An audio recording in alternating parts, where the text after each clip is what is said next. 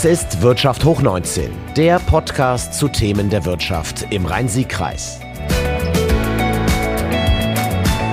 So, lieber Marvin, in der heutigen Folge des Podcasts Wirtschaft hoch 19 kümmern wir uns um eine Zielgruppe, die ja sehr im Fokus der Wirtschaftsförderung steht, der Handel. Genauer gesagt, der Einzelhandel in den Fußgängerzonen der 19 Kommunen des Rhein-Sieg-Kreises. Sie haben nicht alle eine Fußgängerzone, aber fast alle oder ich würde mal sagen, alle haben einen regen ähm, Einzelhandel. Und ja, wir müssen das ja wirklich mal festhalten. Die hatten es in der Corona-Zeit sehr schwer. Da sind harte Zeiten auf die zugekommen und einige waren aber haben diese Zeit genutzt, um sich auf die digitale Reise zu machen. Einige haben das auch schon vorher gemacht. Und das ist das Thema der heutigen Folge. Wandel im Handel. Wie sieht die Zukunft des Einzelhandels aus?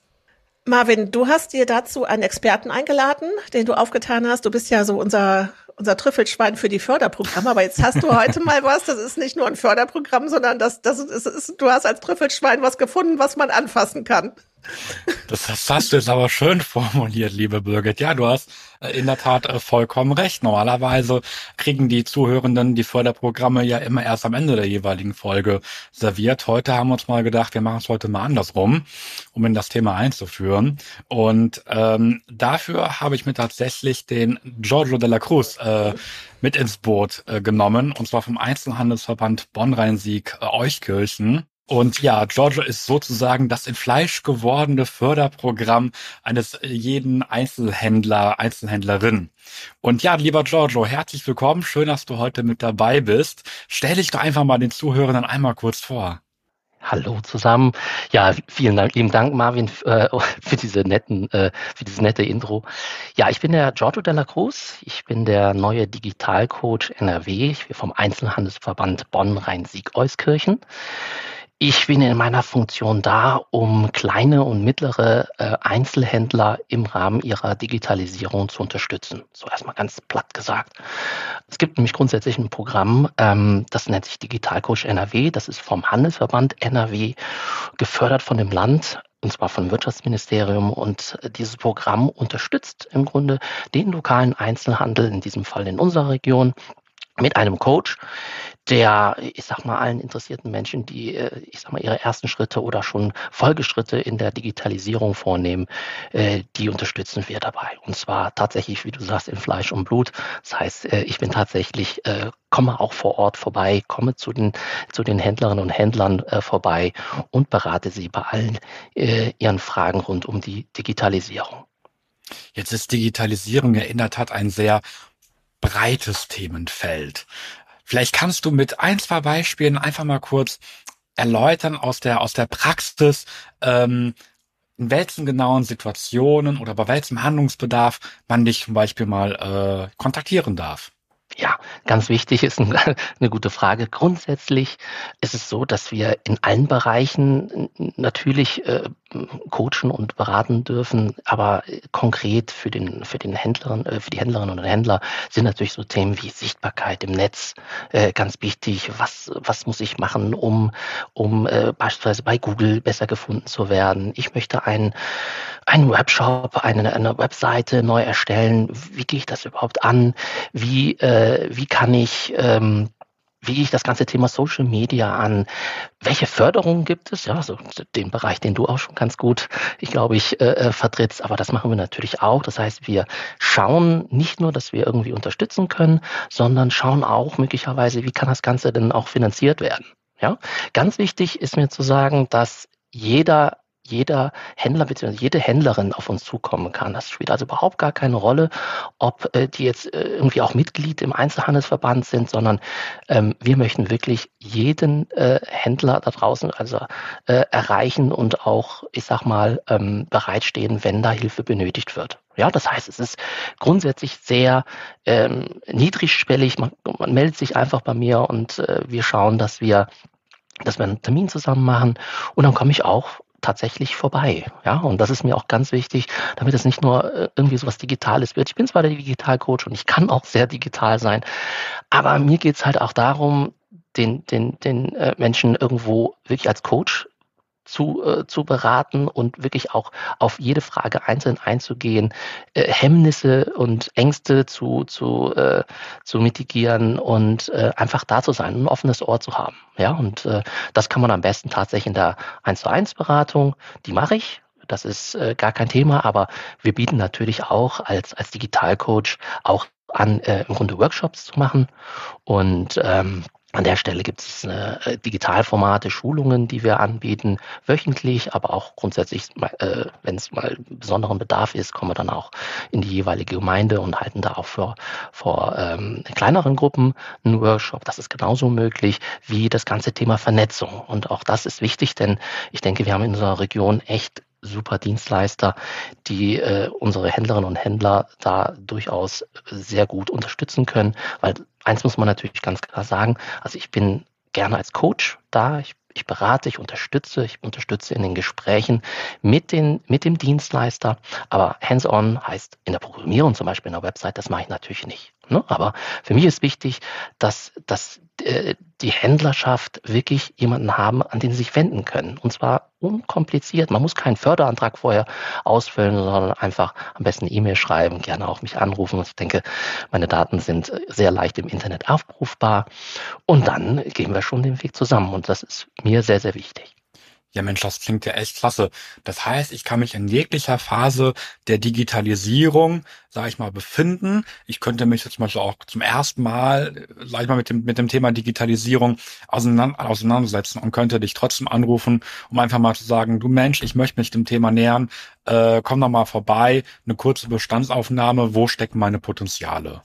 Genau, absolut richtig. Ja, also das ist ja äh, äh wenn die Menschen sich dann wirklich trauen, das ist, ist, wie gesagt, es richtet sich an den absoluten Newbie, genauso wie jemand, der jetzt tatsächlich schon einen Webshop hat. Ja, also es gibt, es gibt Händlerinnen und Händler, die sich melden, sagen, ja, ich habe jetzt einen Webshop, aber da passiert nichts. Ja, die brauchen genauso meine Hilfe wie diejenigen, die die ersten Schritte wagen und sagen, okay, ich muss jetzt den Weg ins Internet suchen, äh, irgendwie ähm, stagniert das alles, da, da braucht jemand, dem ich auch wirklich die dummen Fragen stellen kann. Es gibt keine dummen Fragen, aber es gibt viele Fragen, die sich ja die Menschen nicht trauen. Also jetzt zum Beispiel in einem Workshop vor allen zu, zu stellen. Ja, und äh, da ist es für mich wichtig, wirklich auch persönlich da zu sein und ähm, jeden bestmöglich zu unterstützen. Und wenn ich das nicht selbst kann, dann zumindest über das Netzwerk. Und wie gesagt, es gibt genug Themen.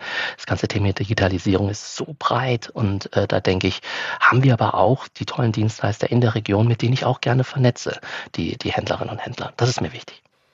Marvin, du hast ja gerade einen super Satz gesagt. Äh, die, äh, schau doch mal bei mir vorbei, welche Potenziale ich da noch habe.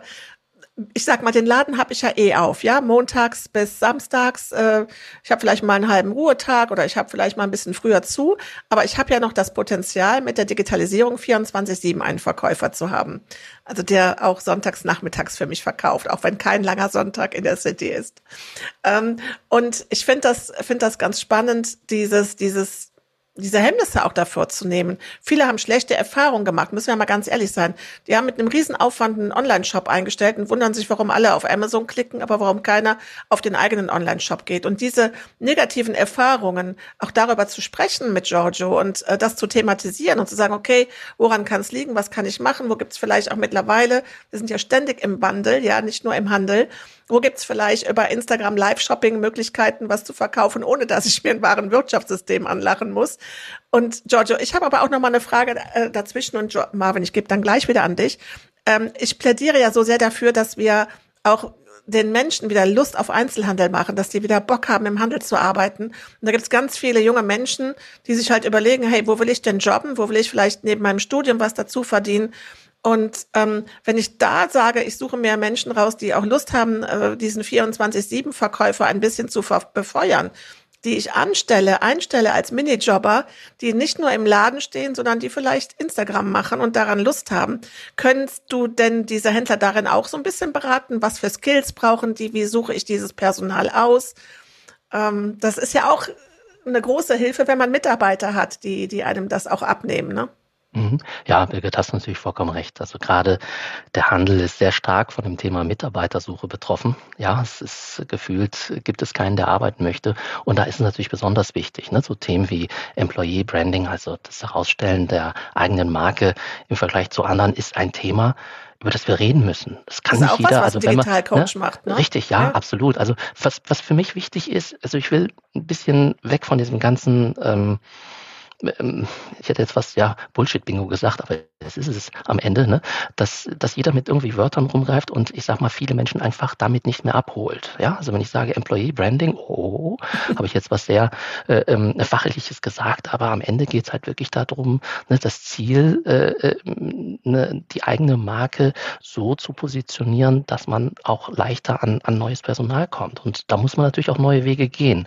Und äh, ne, natürlich ist das Thema Social Media da ein, ein sehr, sehr wichtiges Thema. Ne? Wenn man heute äh, die jungen Mitarbeiter irgendwie finden will und die jetzt gerade für diese, für Social Media affin sind, dann ist das natürlich etwas, was man irgendwo im Laden mitbringen will. Ne? Da will man nicht nur 24 bzw. 8 Stunden einfach nur am, am Tresen stehen. Nee, das muss halt ein bisschen äh, breiter sein. Und ich denke, grundsätzlich ja, sind das absolut Themen, äh, die auch äh, ähm, mit, die mit uns besprochen werden.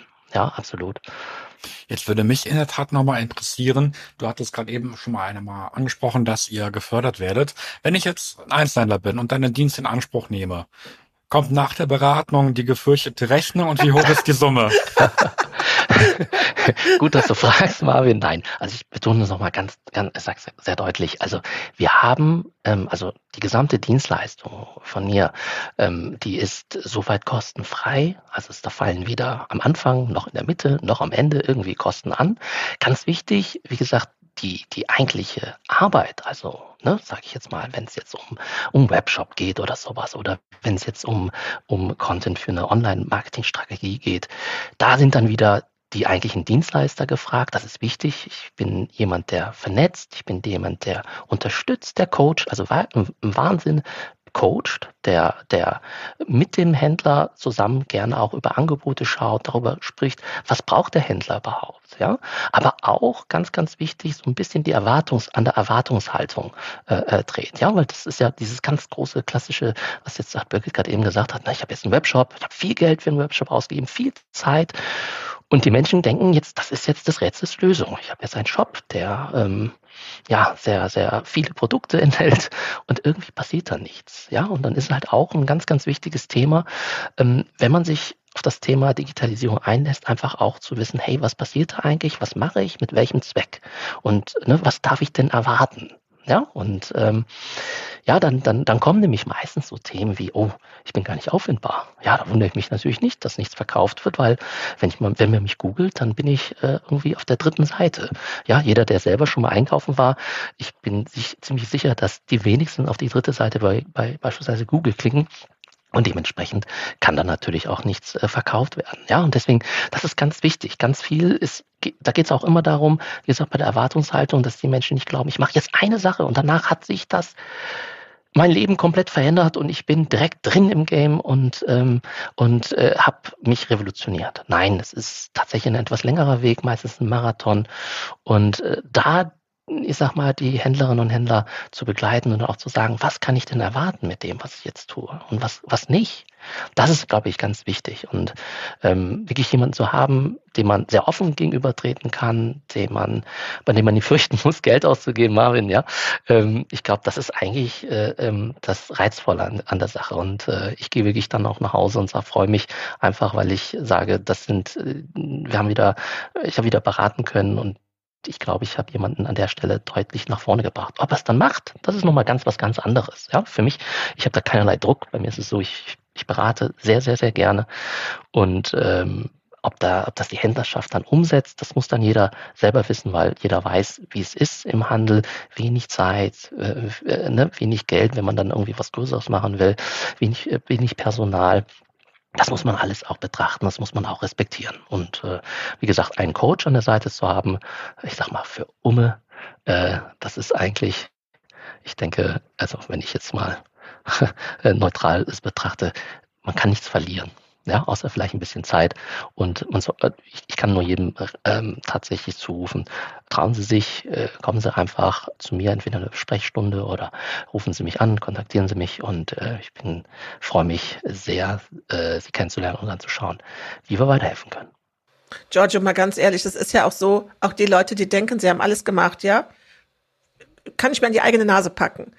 Dann denkst du schon, ja, jetzt, jetzt, jetzt können wir ja mal arbeiten, jetzt haben wir alles digital eingestellt. Ja, und dann fällt dir irgendwas auf und dann gibt's wieder irgendwas Neues und es ändert sich was und denkst du, ach, das ist aber spannend, das ist aber auch toll. Von dem her glaube ich, dass das Angebot von dir sich wirklich an alle richtet, weil da müssen wir uns nichts vormachen. Ja, ich bin auch nicht gerne in die Schule gegangen und deswegen bin ich auch kein Freund von diesem äh, Begriff lebenslanges Lernen. Ich hätte lieber lebenslange Ferien.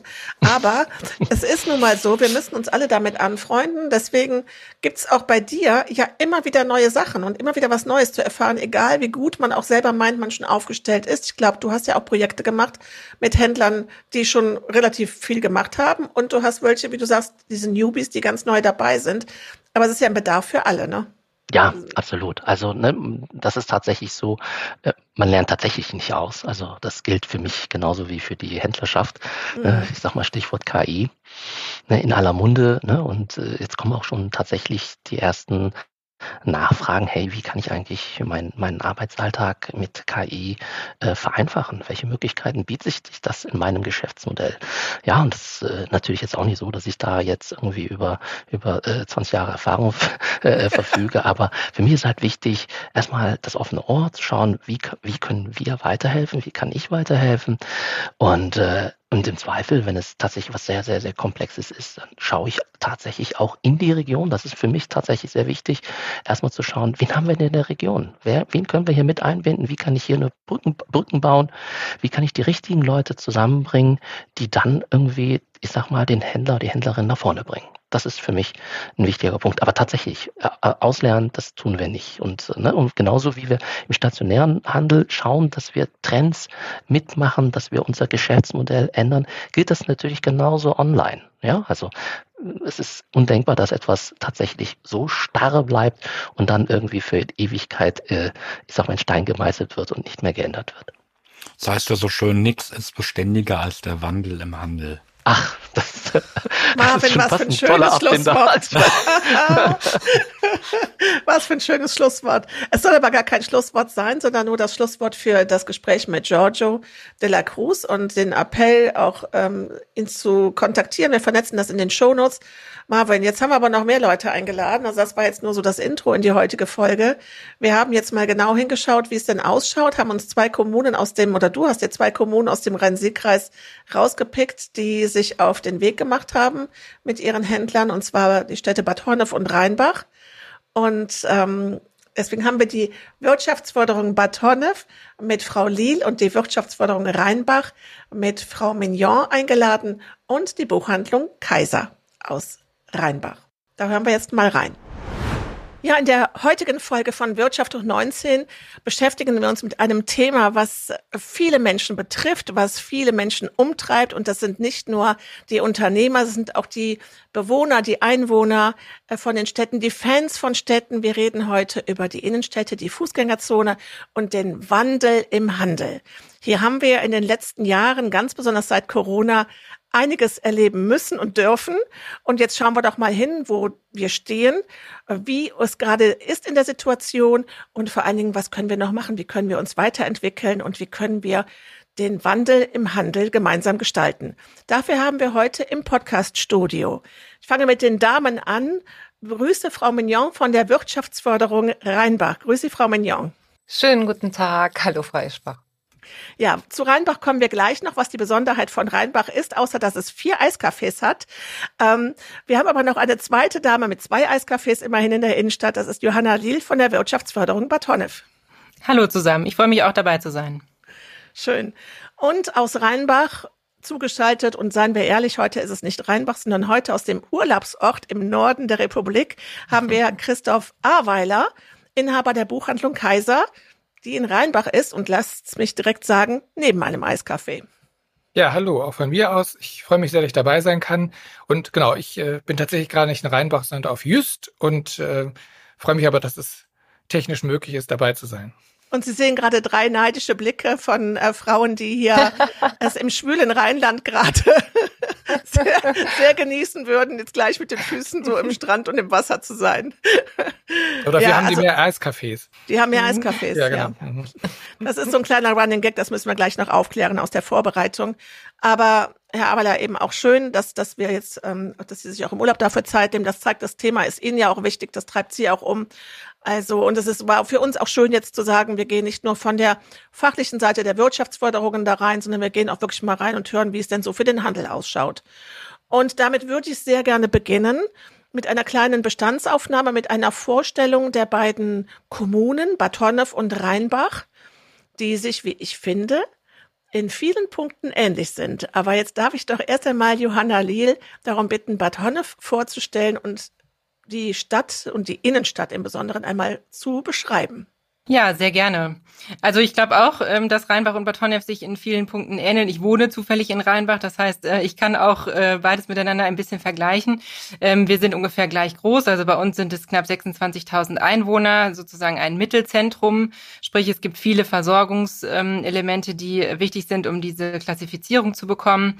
Ähm, wir haben eine gute Bildungsinfrastruktur, wir haben eine gute Gesundheitsinfrastruktur und wir haben eben auch eine relativ lebendige Innenstadt statt. Ähm, das zeichnet sich vor allen Dingen durch viele Geschäfte des inhabergeführten Einzelhandels aus, weniger Filialisten.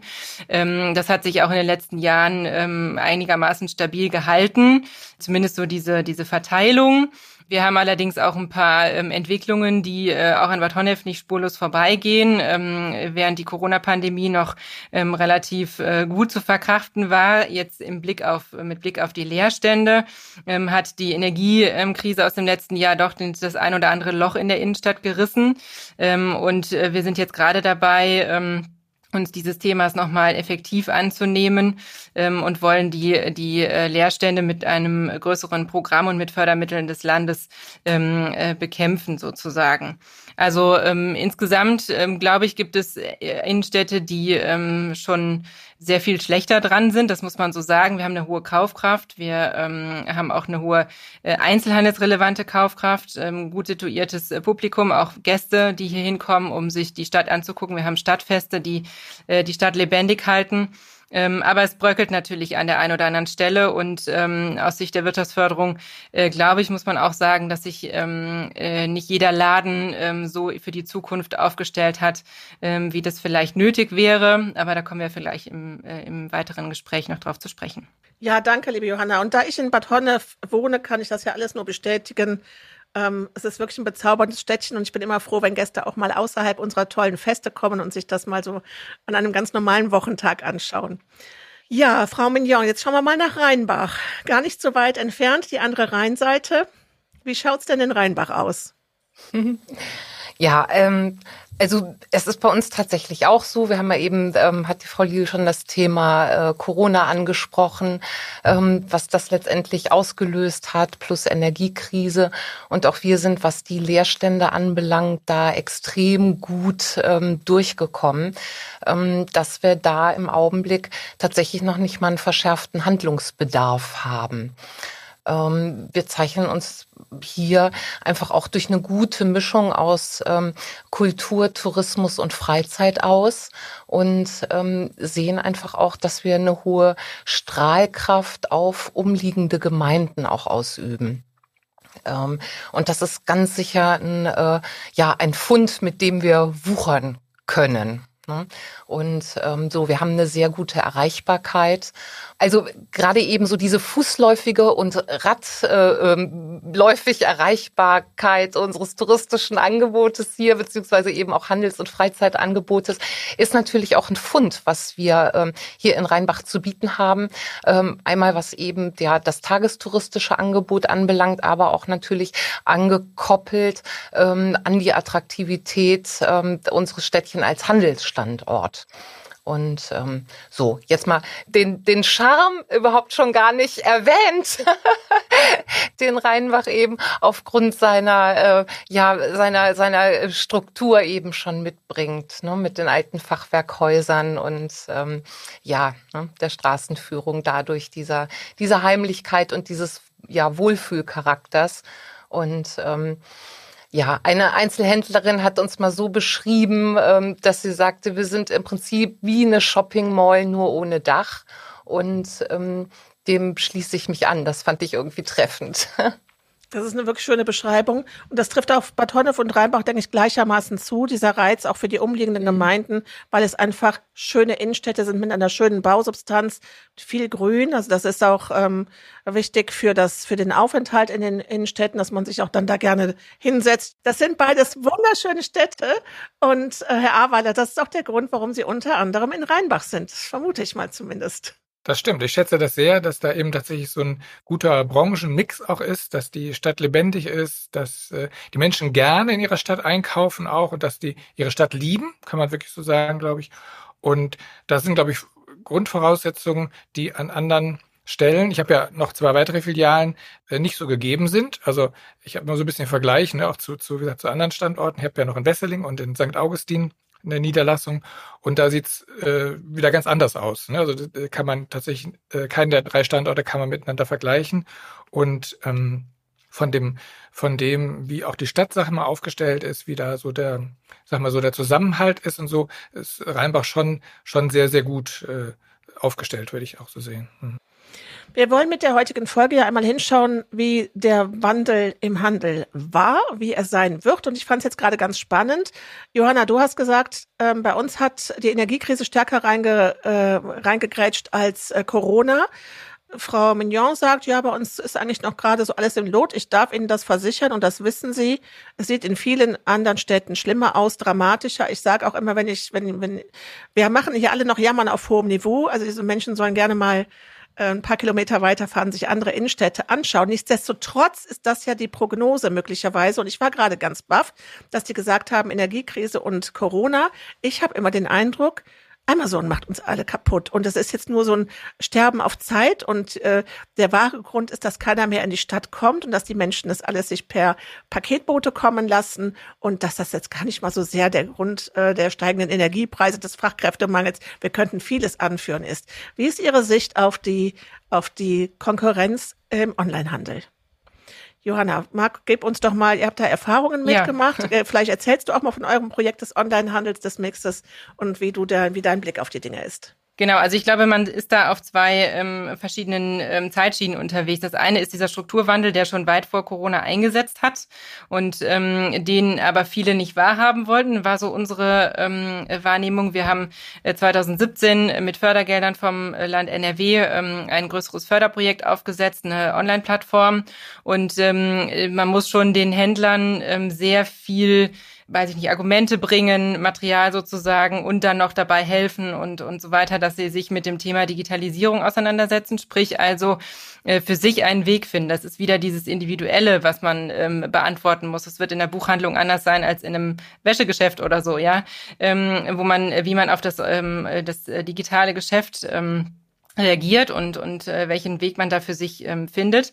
Wir haben das versucht. Ähm, das ist ähm, auch, äh, äh, naja, im, am Anfang ist es relativ äh, zäh angelaufen. In der Corona-Zeit ähm, hat es sich dann, ähm, ich weiß nicht mal, locker verdoppelt. Wir haben auch noch mal ähm, einiges an Anstrengung reinge ähm, steckt. Ähm, die Leute waren natürlich auch zu Hause gebunden und ähm, äh, dann äh, möchte man aber vielleicht auch, das kann man sich vorstellen als Bürger oder Kunde, ähm, was passiert mit der Innenstadt, wenn die immer so leer bleibt, weil äh, dann zwar Corona vorbei ist, aber die äh, Geschäfte nicht mehr belebt sind. Das heißt, die, der ein oder andere hat wirklich in der Stadt hier bestellt und wir konnten es nach Hause liefern. Ähm, das hat gut geklappt. Nach Corona ist dann wieder so wie vorher. Also viele Geschäfte sind ausgestiegen, ähm, weil sie gesagt haben, ja, die Kunden kommen ja jetzt wieder zu mir. Ich muss ja jetzt keinen Online-Shop mehr pflegen zusätzlich. Ähm, ich äh, spare mir diese Arbeit sozusagen, so muss man es äh, an der einen oder anderen Stelle vielleicht sagen. Und ähm, die Leute sind natürlich auch lieber wieder einkaufen gegangen. Wie jetzt sich der Online-Handel nach Corona entwickelt hat, also ob der auf einem hohen Niveau geblieben ist oder ob der auch wieder einen Dämpfer bekommen hat, äh, das weiß ich jetzt gerade gar nicht so genau. Ich habe nur ähm, oder wir haben nur festgestellt, äh, dass Corona da zwar ein ähm, ein Ausreißer ähm, war, ähm, wenn es aber um die ähm, Einkaufsstadt geht, ähm, äh, nicht unbedingt bei dem äh, auf dem Niveau geblieben ist. Also ähm, der Strukturwandel ist sozusagen noch mal eine andere ähm, äh, auf einer anderen Zeitschiene unterwegs als jetzt diese Corona-Krise und dann auch die Energiekrise, wo viele Leute ihre Reserven einfach schon aufgezehrt hatten und es ist glaube ich auch immer wieder ein Thema, ähm, die Vermieter ähm, auch äh, die Geduld sozusagen verloren haben und wieder auf das normale äh, Niveau der Miete zurück ähm, wollten, ähm, so dass eben auch die Mieterinnen und Mieter die Geschäfte nicht ähm, sich mehr helfen konnten und dann ähm, bleibt nur noch die Schließung. Das ist manchmal so, ja. Ja, und das ist, das zeigt jetzt schon wirklich, wie komplex das Thema ist und wie viele Aspekte, wie viele äh, Akteure auch dort drin sind, ähm, die sich alle ein bisschen bewegen müssen. Das gilt natürlich auch auf die, für die Vermieter. Ähm, Herr Aweiler, Sie sind ja jetzt so genau das Paradebeispiel. Ursprünglich war Amazon ja mal ein Buchhändler. Wir vergessen das gerne. Genau. Ähm, sprich, Sie, Sie können jetzt ja mal richtig aus dem Nähkästen erzählen. Sie machen beides. Sie haben Ihre Online-Präsenz und Sie haben Ihre Präsenz in der Fußgängerzone. Wie war denn die Entwicklung? Genau, Sie haben es schon angesprochen. Wir haben tatsächlich insofern einen Vorteil in der Buchbranche gehabt, dass eben ne, dass, dass, äh, der große Internethändler Amazon eben als Buchhändler begonnen hat. Das heißt, wir waren ne, schon vor vielen Jahren herausgefordert, darauf zu antworten sozusagen oder irgendeine Lösung zu finden. Und dadurch ist die Buchbranche äh, wahrscheinlich ich weiß, kann, kann es nicht mit anderen Branchen jetzt tatsächlich wirklich vergleichen, aber wirklich eine von den Branchen, die einfach fast eigentlich alle mit einem Online-Shop äh, arbeiten. Da gibt es sehr viele äh, sogenannte White-Label-Lösungen. Das heißt, nicht jeder Buchhändler bastelt sich selber einen Shop zurecht. Das wäre ja wahnsinnig kompliziert. Ne? Auch alleine schon diese ganze Titelvielfalt. Also da müsst ihr 8,5 Millionen Titel anlegen. Das wäre natürlich für keinen Buchhändler noch nebenher sozusagen zu schaffen. Das heißt, die, die meisten greifen auch White-Label-Shops zurück und arbeiten. Also wir arbeiten zum Beispiel mit einem sogenannten Barsortiment zusammen, die diesen Shop betreiben auch. Und das ist eine sehr gute Lösung. Ähm, und das, den haben wir schon viele Jahre. Also den hat äh, mein Vorgänger schon eingerichtet damals. Also ich glaube, also mindestens 15, vielleicht sogar noch mehr Jahre gibt es diesen Shop. Ähm, das heißt, wir mussten in der Hinsicht jetzt während Corona nichts Neues äh, erfinden oder sagen, oh, jetzt müssen wir ganz dringend was machen. Ähm, wir mussten nur natürlich dafür sorgen, dass die Kunden daran denken, dass wir einen Shop haben und dann äh, ihre Sachen da auch bestellen tatsächlich. Das hat eine ganze Weile gedauert. Äh, manche waren auch einfach äh, am Anfang sehr verwirrt, haben dann zwar im Shop bestellt, haben aber dann die Bücher in die Buchhandlung liefern lassen, was ja ansonsten eine gute Sache ist, wenn sie es da abholen, bloß man konnte ja nichts abholen. ne? Also die erste Zeit zumindest nicht, als dieser, dieser krasse Lockdown noch war, ähm, so dass wir dann doch wieder irgendwie hingehen mussten, die Bücher wieder durch die Gegend fahren äh, und äh, die den einzelnen Leuten zustellen, was natürlich auch ne, von, von Seiten des Manpowers eine Riesenaufgabe ist. Aber das haben andere, anderen Branchen, die haben das ja auch gemacht, die haben auch die Sachen rumgefahren. Und ich weiß, dass viele Buchhändler Nachmittage und Abende lang mit dem Rad durch die Gegend gefahren sind und haben Bücher zugestellt. Das hatten nicht alle so gut wie Bad Honnef, ne? wo es ein eigenes Lastenrad von der Stadt gab. Ja, genau. ähm, Herr Aberle, wie ist denn jetzt, wie ist das Verhältnis Onlinehandel zum äh, zu, zu, im Vergleich zu vor Corona. Mit Corona wollen wir es nicht vergleichen, das ist ja, ja klar. Aber wie ist die Entwicklung?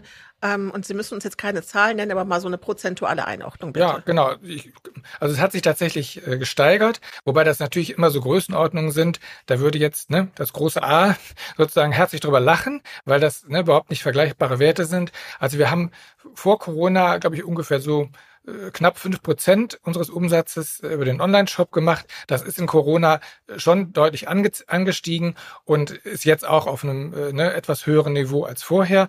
Also ich glaube nicht, dass wir jetzt bei zehn sind, aber ne, wir liegen irgendwo vielleicht bei sieben, acht Prozent. Das ist für uns schon eigentlich relativ viel, aber auch da sieht man natürlich, ne, von, von nur vom Online-Shop kann kein Buchhändler leben. Ne? Also das ähm, ist immer so ein bisschen die Prämisse, glaube ich, gewesen, so während Corona, ah, Hauptsache man hatte einen Shop, dann wird man auch irgendwie über die Runden kommen. Ja, also ne, in der Realität sieht es dann doch noch ein bisschen anders aus. Äh, wir sind ganz, ganz dankbar, dass wir diesen Shop haben, aber wie gesagt, der ist natürlich nicht ausschlaggebend dafür, ob, ob äh, die Umsätze äh, soweit auskömmlich sind. Und vor allen Dingen müssen die Menschen ja erstmal zum Shop hinkommen. Das ist die große genau. Herausforderung. Da können mir, glaube ich, auch die beiden Damen von den Wirtschaftsforderungen zustimmen der Shop alleine, sowohl analog als auch digital, ist es ja nicht nur, sondern wir müssen ja in beides die Menschen, in beides die Menschen mobilisieren. Und dazu braucht es Social Media Plattformen, dazu braucht es Aktivitäten, die eben für die jeweilige äh, Städte, ob analog oder digital werben und die Menschen dorthin ziehen und eben, ja, das, das auch beflügeln. Wie gehen Sie das an? Mir ist bei der Sichtung Ihrer Website zum Beispiel aufgefallen, dass die unglaublich spannend ist und dass da Content drauf ist, den ich Thema Psychohygiene äh, niemals bei einer Buchhandlung erwartet hätte. Ich fand das sehr offen, ich fand das sehr spannend, wie ein Blog zu lesen. Aber ich muss ja erstmal auf Ihre Website kommen. Also auf die Idee zu sagen, ich besuche die Buchhandlung Kaiser, bin ich schon gekommen, weil viele auch in Batonne von ihrer Buchhandlung schwärmen. Die hat einen guten Ruf in der Region. Uh, und wir haben selber eine sehr schöne, eine ganz besondere, die Buchhandlung mhm. Werber. Aber wie, also wie wichtig ist Ihnen dieser Content auch auf der Website und wie bewerben Sie den? Ähm, Sie haben schon ganz richtig gesagt. Ne? Allein dass die Tatsache, dass man einen Shop hat, hilft einem erstmal noch gar nicht so furchtbar viel, zumal natürlich ein Großkaufhaus ähm, wie Amazon, ne, da einfach von der Breite des Angebots äh, viel mehr hat. Und ne, wenn ich jetzt eben sowieso noch ein USB-Kabel brauche und ein paar Schnürsenkel und äh, was weiß ich was, ne, und dann bestelle ich mir mein Buch noch eben auch bei Amazon mit. Das heißt, so in, solche, in solchen Dimensionen können wir ja gar nicht äh, mithalten. Äh, wollen wir auch nicht, aber da ist natürlich, ne, das ist sicher einer der Gründe auch, warum Anbieter wie Amazon einfach ähm, einen ganz anderen ja, Zulauf hat oder eine ganz andere Attraktivität hat als jetzt ein kleiner Webshop eines Buchhändlers. Ähm, genau, deshalb müssen wir natürlich überlegen, äh, warum sollte überhaupt jemand auf den Webshop gehen? Die gleiche Überlegung, die wir uns jeden Tag eigentlich stellen, warum sollte jemand in die Buchhandlung kommen? Aber ne, auch die Frage, warum sollte er den Webshop besuchen? Äh, was findet er dann da? Also ist es tatsächlich nur äh, eine Maske, auf der ich eben ne, eine Suchmaske, wo ich meinen Titel eingebe und klicke mich dann da irgendwie durch, bis ich mein Buch habe? Oder ist es eben auch noch mehr? Und da hatten Sie schon gesagt, da versuchen wir schon noch anderen Content anzubieten und auch vor allen Dingen auch als Unternehmen uns auch ein Stück ähm, ja einfach attraktiv zu, zu präsentieren und zu sagen, okay, wir sind nicht nur im Verkauf von Buch, Büchern, sondern wir engagieren uns auch für andere Titel. Wir vertreten auch äh, andere Werte. Also wir haben ähm, äh, Unternehmenswerte, für die wir stehen. Das sind äh, eben, das haben Sie schon eben genannt, so das Mental Health ist ein ganz wichtiges Thema bei uns. Das findet man immer auf der Homepage, aber auch Nachhaltigkeit oder ähm, äh, jetzt auch die auch die die Kooperation äh, und Zusammenarbeit äh, in, in Vernetzung mit mit den anderen äh, Einzelhändlern zum Beispiel oder mit anderen äh, Tätigen in, in Rheinbach ist uns sehr wichtig. Also dass wir versuchen über die Homepage äh, oder den Webshop, was ja in dem Fall identisch ist, auch ein Stück unser Unternehmen vorzustellen, zu sagen, dafür stehen wir, das sind wichtige Dinge für uns und die findet ihr natürlich auch im, im Laden. Also das ist ja auch immer so ein bisschen die Kunst dabei. Wie kriege ich diese Verzahnung hin? Ne? Also wie äh, kriege ich das hin, dass die Kunden, die uns online kennenlernen, und das sind sicherlich einige, die, die, die ihre sogenannte Customers Journey sozusagen da starten und ähm, dann aber, wenn die in den Laden kommen, nicht den Eindruck haben, oh, jetzt bin ich 50 Jahre zurückversetzt oder irgend sowas, ne? Und äh, komme in einen Laden, der hat mit dem Online-Angebot überhaupt nichts zu tun. Also das wäre sehr, sehr fatal. Ich glaube, die Kunden kämen wahrscheinlich nie wieder. Und das ist eine Herausforderung natürlich für uns auch, zu sagen, wir, wir, wir präsentieren uns so, wie wir ne, uns auch gerne, gerne gesehen, äh, woll, gesehen haben wollen. Aber natürlich muss der Laden selber das auch widerspiegeln. Ich glaube, das ist eine, wenn ich das noch ergänzen darf, ich glaube, das ist ein sehr, sehr wichtiger Punkt, ähm, dass man die Persönlichkeit des Händlers oder die Authentizität sozusagen ähm, äh, wiedergibt. Äh, Amazon ist ähm, dagegen eine ziemlich anonyme Geschichte und äh, hilft am Ende vielleicht nur ähm, einem Geld zu verdienen. Ne? Das heißt also, es geht hier um diejenigen, die die Innenstadt ähm, beleben, also weil sie da ihre Geschäfte haben, ähm, die Händlerinnen und Händler, die die Gesichter der Innenstadt sind, so gesehen. Und ähm, den äh, Kunden, den äh, Bürger vielleicht und ähm, äh, den Gast, die ähm, äh, neugierig darauf sind, diese Leute kennenzulernen. Ähm, was ist die Philosophie, die Herr Aweiler in seiner Buchhandlung ähm, äh, verfolgt? Ja, wenn es solche Schwerpunkte gibt oder sowas, sind das natürlich besondere Merkmale, die man auch gut nach außen kommunizieren kann, weil sie eben ihn von einer anderen Buchhandlung unterscheiden. Und ähm, da wird es äh, vielleicht nicht jeden geben, der das liebt, aber sehr, sehr viele, die darauf aufmerksam werden und für die das attraktiv ist. Und diese Menschen sind es ja, die es letzten Endes auch ausmacht. Also das war ja in Corona die Unterstützung, die wichtig war. Ich möchte Herrn Aweiler und sein Team unterstützen. Und ähm, Frau Mignon, wenn ich mir das jetzt so anschaue, Sie haben in Rheinbach, darf ich ein Kompliment aussprechen, vieles gemacht, damit es vor den Geschäften schön ist. Es sieht wirklich toll aus. Die Bäume äh, blühen jetzt gerade natürlich auch im Sommer. Die Innenstadt ist sehr sauber, sehr gepflegt. Es gibt äh, ein schönes Angebot. Also es macht Spaß, durch Rheinbach zu bummeln. Johanna, dass ich für Baton schwärme, weißt du, ist das Gleiche in Grün. Wir haben es wirklich nett.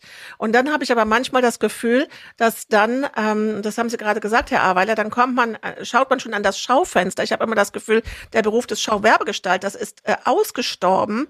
Jeder äh, schickt da irgendwie den Praktikanten ran und sagt, leg mal ein bisschen Pannesamt aus und dann äh, damit dekorieren wir. Die, dann kommt so ein Bruch ja, mit dem meine Wahrnehmung mit dem Schaufenster mit unter und dann komme ich rein und dann, wenn es gut läuft, äh, fängt mich das dann wieder auf und ich erlebe die Frau, die ich vielleicht aus dem äh, Insta-Shopping äh, kennengelernt habe, die sehe ich dann wieder. ähm, und mich würde das wirklich auch mal interessieren, dieser Wandel der Optik. Wie wichtig ist ein Schaufensterbummel in Zeiten, wo die Menschen auch wieder häufiger in die Innenstädte gehen, um auszugehen, um abends beim Mexikaner ein Bier zu trinken? Wie wichtig ist es dann, dass da abends das Licht blinkt und das Schaufenster glänzt. Extrem wichtig. Also das ist mal völlig außer Frage, dass äh, gerade die optische Attraktivität ähm, der äh, Geschäfte, also der Gestaltung, der Schaufenstergestaltung, einen ganz, ganz großen Einfluss hat. Das ist aber auch das nächste, was großen Einfluss hat, ist die zielgruppengerechte Ansprache. Das heißt, auch da äh, liegt die Schönheit im Auge des Betrachters. ähm, und, ähm, und auch da sind wir hier sehr, ähm, finde ich, sehr mannigfaltig aufgestellt. Also wir haben hier ähm, äh, Geschäfte, die eine, eine Art und Weise haben, sich so persönlich zu präsentieren, sei es mit einem Schriftzug, sei es mit einer kurzen Unternehmensgeschichte sogar auf der Schaufensterscheibe, ja, mit der Motivation, warum ich denn hier äh, welche Produkte vertreibe, ähm, bis hin zu einer zurückhaltenden Präsentation, ja, die aber möglicherweise durchaus auch zielgruppengerecht ist, ähm, weil es an der Stelle einfach gar nicht um die, um die Geschichte im Schaufenster geht. Ne? Also so würde ich das mal relativieren wollen. Ähm, Sie, Sie sprechen wahrscheinlich den neuen Trend der vielen Hörgeschäfte an. Ne? Hörgeräte-Shops sind die neuen Apotheken. Ja, so ungefähr. ja. Ne? Aber ähm, so, also äh, Fakt ist, wir ähm, in, also wir punkten und benötigen auch ähm, auch auf die Zukunft gesehen äh, hochwertige Angebote, ja. Und ähm, wir brauchen optisch attraktive Gestaltung. Wir brauchen aber auch eine ganz eindeutige Zielgruppenorientierung und Kommunikation. Und das sind die äh, Stärken, die wir haben. Und die eben kombinieren, die müssen wir sowohl stationär ausspielen als auch im Online-Bereich. Ja, und äh, der, ja, der Buchbereich hat's vorgemacht, der ist schon ein paar Jahre klüger als andere.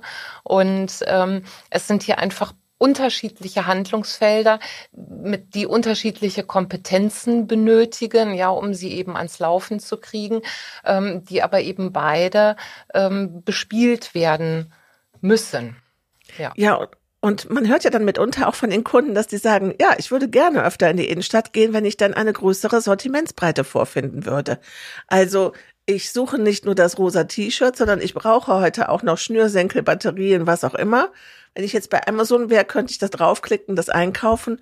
Und in der Stadt habe ich das Gefühl, es sind nur noch Modegeschäfte da. Und mitunter hört man dann ja auch, ja, kann sich denn die Stadt nicht mal darum kümmern, dass in diese Leerstände die fehlenden Sortimente reinkommen und das ein bisschen aussteuern? Johanna, wie sieht das aus? Kann die Stadt sich kümmern? Äh, kurz gesagt würde ich ein klares Jein antworten. Ähm, also das heißt ähm, in gewisser Weise ja, aber nicht bis zum äh, letzten Ende. Wir konzentrieren uns natürlich darauf, ähm, unsere Aufgaben äh, über, zu übernehmen. Das heißt, ähm, in so einem Zusammenhang, wenn jetzt bestimmte Sortimente zum Beispiel fehlen, äh, kann man das äh, über ähm, viel Standortmarketing, viel Werbung, viel Kommunikation, äh, sprich eine Vernetzung zwischen denjenigen, die vielleicht diese Schnürsenkel verkaufen könnten ähm, oder dieses Sortiment ähm, was fehlt, ergänzen würden, ähm, hinbekommen und äh, dann möglicherweise erfolgreich äh, Kontakte zu einem äh, Vermieter von einem Leerstand ähm, herstellen Das ist das, was man, was man ähm, tun kann, aber es ist natürlich nicht unsere Aufgabe, jetzt ganz konkret einen ähm, Schuhverkäufer oder einen äh, jemanden, der diesen Schnürsenkel verkauft, äh, zu akquirieren und ähm, ihm dann sozusagen auch ganz konkret ein Angebot zu machen. Das muss schon ähm, ein wenig über den Markt entschieden werden. Ich sage ein wenig, weil natürlich gehören zu unserer Aufgabe auch viele Gespräche mit Eigentümern wenn die Mietvorstellungen haben, die jenseits von Gut und Böse liegen oder wenn sich in der Innenstadt, ähm, das merken wir halt eben gerade, ähm, etwas verändert hat. Wenn also die, das Anspruchsniveau der Vermieter immer noch recht hoch ist, äh, das spiegelt sich natürlich dann auch in entsprechenden ähm, Preisvorstellungen wieder. Ähm, das, was der Handel leisten kann ähm, für ein Ladenlokal, was mitten in der Innenstadt liegt, aber nicht mehr so stark gegeben ist. Und das ist vielleicht jetzt eine äh, temporäre Geschichte. Man kann ja dann auch gucken, ob sich das ähm, über über die Jahre hin äh, ein wenig verändert äh, oder ob es äh, dabei bleibt. Also ich ähm, spiele jetzt zum Beispiel auf die äh, dritte Krise sozusagen, die noch oben drauf kommt oder die so ein bisschen mit der Energiekrise zusammenhängt, die starke Inflation und die zurückhaltende Kaufbereitschaft der Leute an. Wenn also das eines Tages wieder mal äh, was anders ist und die, ähm, die Bereitschaft da ähm, steigt, für den Kunden wieder ähm, Geld auszugeben, dann sieht das möglicherweise mit den Mieten auch wieder anders aus. Ähm, ich finde es manchmal seltsam, ähm, dass die ähm, ist, es gibt immer noch einige Eigentümer, die da nicht mit sich reden lassen, die lieber das Leerstands, äh, das leerstehende Ladenlokal akzeptieren ähm, ich weiß nicht, ob sie das steuerlich irgendwie geltend machen können, besser nutzen können als äh, eine, eine Zwischenvermietung oder so, äh, wo sich auch jemand mal ausprobieren kann oder ähm, wie da die Hintergründe sind. Aber es ist halt erschreckend, dass das oft dann nicht ähm, für die eine Rolle spielt. Ähm, kann ich es weiter vermieten und äh, finde ich jemanden, der sich da mal ausprobieren kann, der das mal ähm, testet, ob das Sortiment dann auch angenommen wird. Und ähm, dann wäre man nach sechs Monaten oder einem Jahr vielleicht auch schlauer und könnte mit, äh, mit dem Ergebnis dann weiterarbeiten. Das ist ja auch ein Konzept, was gerade, was auch viele machen, ne? Dass man sagt, man gibt mal mit eben den Fördermittel hin und bietet das äh, Unternehmen an, mal sechs Monate mietfrei oder mit niedrigen Mietkosten mal zu probieren, wie es läuft und dann zu sagen, das äh, gründe ich jetzt weiter. Ja, ich habe gerade äh, eine aktuelle Studie gelesen, die kennt, kennt ihr wahrscheinlich auch von äh, dem Institut für Handelsforschung aus Köln, die regelmäßig die Innenstädte, die Zufriedenheit äh, untersuchen. Es, es steigt wieder so ein bisschen, die Zufriedenheit der Bewohner mit ihren Innenstädten ist, ist ein bisschen gestiegen. Nichtsdestotrotz gibt es auch so Sachen, wo man sagt, ach, also Stichwort Parken, das wird überall genannt. Kostenfreies Parken wäre wünschenswert, mehr Parkplätze wären wünschenswert, dann wäre ich näher in der Stadt. Mit welchen Wünschen kommen denn die Einzelhändler auf euch zu? Was sind deren Wünsche? Also Herr Aweiler, was haben Sie denn der Frau Mignon gesagt, was Sie bitte schön noch machen, damit der Umsatz in Rheinbach noch besser wird in Ihrer Buchhandlung? Das ist eine gute Frage. Haben wir da schon mal gesprochen, Frau Magnon? Ich glaube nicht. ah, das sind aber bescheidene, bescheidene wir, Händler. Wir, wir, wir, wir, wir haben andere Instrumente äh, äh, diskutiert, wie zum Beispiel den Stadtgutschein, den wir jetzt genau, gerade einführen. Ja. ja, genau. Genau. Ich meine, was, was die Verkehrssituation angeht, da gibt es ja in Rheinbach tatsächlich so ein Dauerthema, ne? Die ja. Fußgängerzone oder auch nicht Fußgängerzone, also sprich die Hauptstraße, soll sie eine Fußgängerzone werden oder nicht? Ähm, da gibt es ja sehr viel unterschiedliche Meinungen und ähm, ich glaube, äh, die liegen zwar zum Teil sehr weit auseinander, aber man kann sie irgendwie alle nachvollziehen. Ne? Also die einen erhoffen sich davon eine weitere Belebung, die anderen sagen, aber nee, genau das Gegenteil wird passieren. Äh, dafür gibt es sicher auch Beispiele aus anderen Städten. Von daher, ich kann auch gut beide, beide Punkte verstehen. Ähm, einen Punkt hat die Frau, Frau Liel ansonsten vorhin auch gesagt, dass da habe ich in der Stadt auch schon mal darüber gesprochen, jetzt nicht mit Frau Mignon, sondern mit dem Herrn Banken auch, äh, dass das Thema Mieten, also das äh, finde ich ist für Rheinbach auch ein Thema. Äh, die sind ich finde ziemlich, also ich kann ja, ich kenne ja natürlich nicht alle Mieten jetzt, äh, Mietpreise, aber schon ziemlich am Anschlag und ich habe äh, auch leider da einen Vermieter, der da sehr äh, rigide ist und sehr un unkooperativ, auch während der Corona-Zeit da uns äh, keinen Millimeter entgegengekommen ist und äh, eigentlich nur stetig die Miete erhöht. Ist jetzt vielleicht Einzelfall, hoffe ich mal, aber ne, uns belastet das natürlich schon auch. Und wie die Frau Lilia schon sagt, ne, die Inflation hat eben tatsächlich auch zu einem eher Kaufrückgang geführt. Ne, ähm, und gleichzeitig eben zu, zu steigenden äh, Kosten. Und dazu gehören die Mieten, dazu gehören alle Nebenkosten, äh, Personalkosten und so weiter. Und ähm, das wird an der Stelle auf jeden Fall nicht leichter für die einzelnen Unternehmen, äh, das immer noch zu schultern. Also von daher hoffe ich genauso wie Frau Liel, dass sich da an der Stelle bald wieder was ändert und äh, dass das wieder eine andere, eine andere Balance kommt. Ne?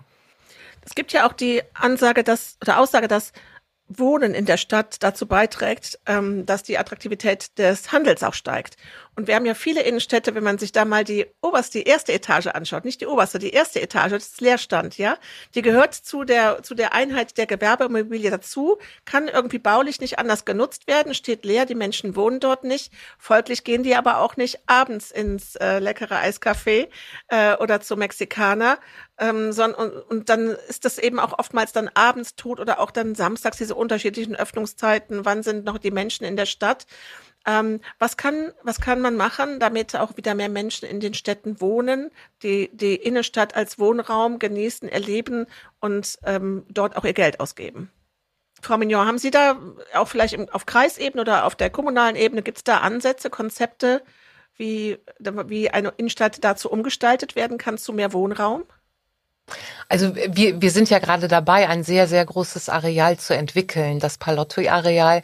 Weiß nicht, ob Ihnen das aufgefallen ist bei der äh, beim Reinfahren. Und ähm, also das ist nochmal ein sehr, sehr großes Wohnprojekt. Äh, so ja, ne, und auch an einer Stelle, die ähm, das genau verträgt, ja, wo es, wo es wirklich genau richtig ist. Da haben wir einfach wirklich Glück. Ja. Ich ähm, kann das ähm, ergänzen. Also auch in Bad haben wir ähm, das große Glück, ähm, dass uns ähm, ziemlich umfassende Privatinvestitionen ähm, äh, quasi bevorstehen, die dieses Thema Wohnraum in der Innenstadt ähm, aufgreifen ähm, und auch eben nicht in kleinen ähm, Dosen. Ne? Also so nach dem Motto, hier wird mal ein ähm, Haus neu ähm, belebt oder so, sondern es sind schon ähm, größere Dimensionen. Ich glaube, dass das für die Zukunft unerlässlich ist und ein ein wichtiger Punkt, der mir spontan dazu einfällt, ist, ähm, also was macht das attraktiv? Ich glaube, das kriegt man hin, wenn man ähm, diese Lage gut erreichbar hält, wenn man ähm, den ähm, Menschen, die dorthin ziehen, beispielsweise vermitteln kann, du bist zwar in einer Kleinstadt, hast ähm, es äh, nur wenige Meter bis ins Grün rein, das ist ja in Rheinbach nicht anders als in Bad Honnef, ähm, Siebengebirge und so. Aber du brauchst kein Auto, weil der Bus fährt äh, alle 20 Minuten vor deiner Haustür los. Äh, du bist in 10 Minuten zu Fuß am Bahnhof. Du kommst auch so gut ähm, weg und hast natürlich die ähm, ganzen Geschäfte, also vor allen Dingen das Thema Lebensmittel ähm, oder Drogerie, das, was man so für den täglichen Bedarf braucht, aber vielleicht auch das eine oder andere, wo man sozusagen nicht einkauft, sondern shoppt, also eher ähm, mit, mit einem Bummel verbunden. Ähm, Geschäfte, die ähm, ähm, Oberbekleidung und, und ähnliches ähnliches äh, Wohnartikel und so ähm, bieten. Also ähm, ich glaube, das, das wäre ein Punkt. Äh, man muss natürlich auch damit leben, dass die Innenstadt dann belebt ist und ähm, dass man vielleicht nicht jeden Abend um 22 Uhr einen Vogel ähm, piepsen hört, sondern manchmal auch jemanden, der noch ein bisschen äh, laut singt und über die Straße läuft. Das ist natürlich äh, die Schattenseite davon, aber ich glaube, wenn man in der Innenstadt wohnt, ähm, kann man das gut ertragen, weil ähm, wir reden ja immer noch über kleinere Städte und nicht jetzt, ähm, weiß ich nicht, nicht, den Bonner Marktplatz oder ähnliches. Ne? Es gibt ein, eine Stadt im Harz, die haben ihre Innenstädte damit beleben können, dass die die Ärzte mobilisiert haben, wieder in die Innenstädte reinzukommen. Und äh, damit waren dann vormittags ganz viele Menschen in der Stadt, die ihren Arzttermin haben. Und auch wenn ich doch einmal in der Stadt bin, nehme ich doch gerade noch das Brot mit und eine neue Bluse für den Geburtstag von Tante Helga am Wochenende brauche ich auch.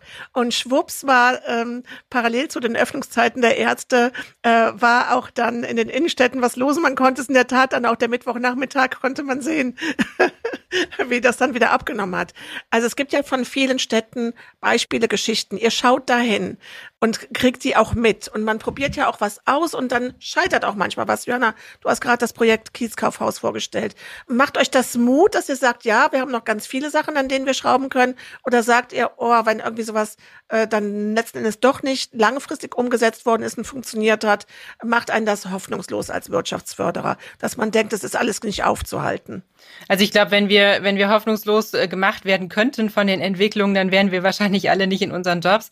Äh, Soweit ist es zum Glück noch nicht. Ähm, es ist aber natürlich ähm, schon eine Zäsur. Ähm, also das ist das eine, dass wir ein Projekt, an das wir sehr stark geglaubt haben, leider beerdigen müssen. Es hat dann am Ende auch wirtschaftliche Gründe. Der Stadtrat hat einer weiteren, einem weiteren Betrieb sozusagen dann irgendwann nicht mehr, nicht mehr zugestimmt. Wir sind damit auch nicht in die Region gegangen. Ich habe mit ähm, der Stadt Rheinbach unter anderem Gespräche dazu geführt. Ähm, da war die Skepsis leider auch ähm, recht groß, weil man natürlich aus Sicht der Stadt ähm, viel da reinstecken muss. Ähm, die Leute, äh, die Teilnehmer, ähm, Händlerinnen und Händler kommen nicht ähm, im, im, äh, in 100 äh, Scharen angelaufen, sondern es ist wirklich eine Überzeugungsarbeit, die man damit verbinden muss. Und der Kunde ist äh, genauso. Warum soll ich in meiner Stadt bestellen? Es muss ein relevantes Angebot geben. Ähm, das ist mal ähm, Fakt. Aber wir werden jetzt ähm, also die digitalen Themen nicht ganz vernachlässigen. Das äh, sollte man, glaube ich, nicht in diesen Zeiten für den Einzelhandel. Ähm, viele haben für sich auch einen anderen Weg gefunden. Ähm, also beispielsweise ähm, haben wir das jetzt vor ein paar Wochen nochmal ähm, gehört. Einige sind aus der Krise äh, Corona in dem Fall, wo die Kontaktbeschränkungen so stark waren, äh, mit sehr starken ähm, Instagram-Profilen äh, rausgegangen, betreiben darüber sozusagen ihre eigene Webseite. Also die haben keine anderen äh, Plattformen, sondern nutzen nur diese ähm, die zur Verfügung stehenden sozialen Medien und machen damit ziemlich ähm, deutliche Umsatzzahlen. Äh, ähm, das heißt also, da, da ist auch ähm, Musik drin. Ähm, und äh, was äh, uns jetzt deutlich wird, da wir dann eben auch wieder uns ganz normal bewegen können und ähm, hier dann eben diese großen Projekte vor der Türe stehen. Ähm, wir müssen uns auf das Analoge sozusagen beziehen und viele, viele Gespräche führen, viel, viel vermitteln, viel organisieren, ähm, viel rundherum machen, Marketing, Aktivitäten, Baustellenmarketing sozusagen, damit die Innenstadt äh, die Chance hat, diese ähm, äh, Jahre, die jetzt äh, kommen werden, also ein bis zwei Jahre sind es mindestens, die werden auch nicht ganz gemütlich, zu überleben und danach dann weiterzumachen mit dem großen großen ähm, Projekt, also mit den ähm, Flächen, die wir dann haben für ähm, Lebensmittel, ähm, Sortimente, Drogerien und so weiter, mit den Wohnungen, die äh, dann bewohnt sind und ähm, innenstadtnah ähm, äh, den Leuten das, ähm, das Angebot äh, quasi bereitstellen. Also äh, das ähm, ist im Moment unser hoffnungsvoller Weg und ähm, mal gucken, ob wir damit äh, für die nächsten Jahre gut fahren werden. Das wird sich zeigen müssen, klar. Das ist eine Folge jetzt. Äh, normalerweise wären wir mit unserem Gespräch jetzt schon am Ende, aber ich finde es ganz wichtig, dass wir hier mal ein bisschen einen Deep Dive machen und nicht nur so an der Oberfläche bleiben, sondern auch mal ein paar verschiedene Themen ansprechen und deswegen auch die ähm, Hoffnung, dass unsere Hörer ähm, auch Lust haben, weiter zuzuhören. Und deswegen werden wir jetzt noch zwei, drei Fragen und zwei, drei Aspekte beleute, äh, erläutern und sie noch weiter vorstellen. Herr Aweiler, Sie haben zwei, nein, Sie haben drei Buchhandlungen in drei verschiedenen Städten, an drei verschiedenen Standorten. Sie können ja ziemlich gut so ein bisschen beobachten, sagen, Mensch, was hilft uns denn an welcher Stelle? Und ähm, vielleicht auch ähm, ja so eine kleine Analyse ziehen und sagen, was wir gemerkt haben, ist, wenn dieses und jenes vorhanden ist, dann ist das uns eine Hilfe. Gibt es da Learnings von Ihren drei Standorten, die Sie mitteilen können? Auf jeden Fall. Ich glaube, Lernen äh, ist ein gutes Stichwort. Äh, machen wir, glaube ich, wirklich jeden Tag, weil sich wirklich immer was verändert. Und es ist nicht nur, es braucht nicht nur Corona oder sonst was, sondern es, der Handel ist wirklich im Wandel. Und ähm, Stichwort ist ja diese ganzen äh, disruptiven Prozesse, die, die wir alle mit gemacht haben und weiterhin noch mitmachen. Und das heißt, ähm, ein Stück weit müssen wir uns immer wieder neu erfinden. Und äh, genau an allen drei Standorten sozusagen und nochmal zu gucken, ähm, wie erreichen wir da die Leute und was wollen die eigentlich? Und ähm, Genau, wie, wie, äh, wie machen wir uns auch eben ein Stück attraktiv äh, wo, oder auch vor allen Dingen relevant? Also ne, warum sollen die eben überhaupt zu uns kommen? Und ähm, ich glaube, da gibt's gibt's äh, auch wieder nicht so die Patentlösung, dass ich jetzt sagen würde, ha, das ist es, ne? Schon mal gar nicht für alle drei Standorte gemeinsam.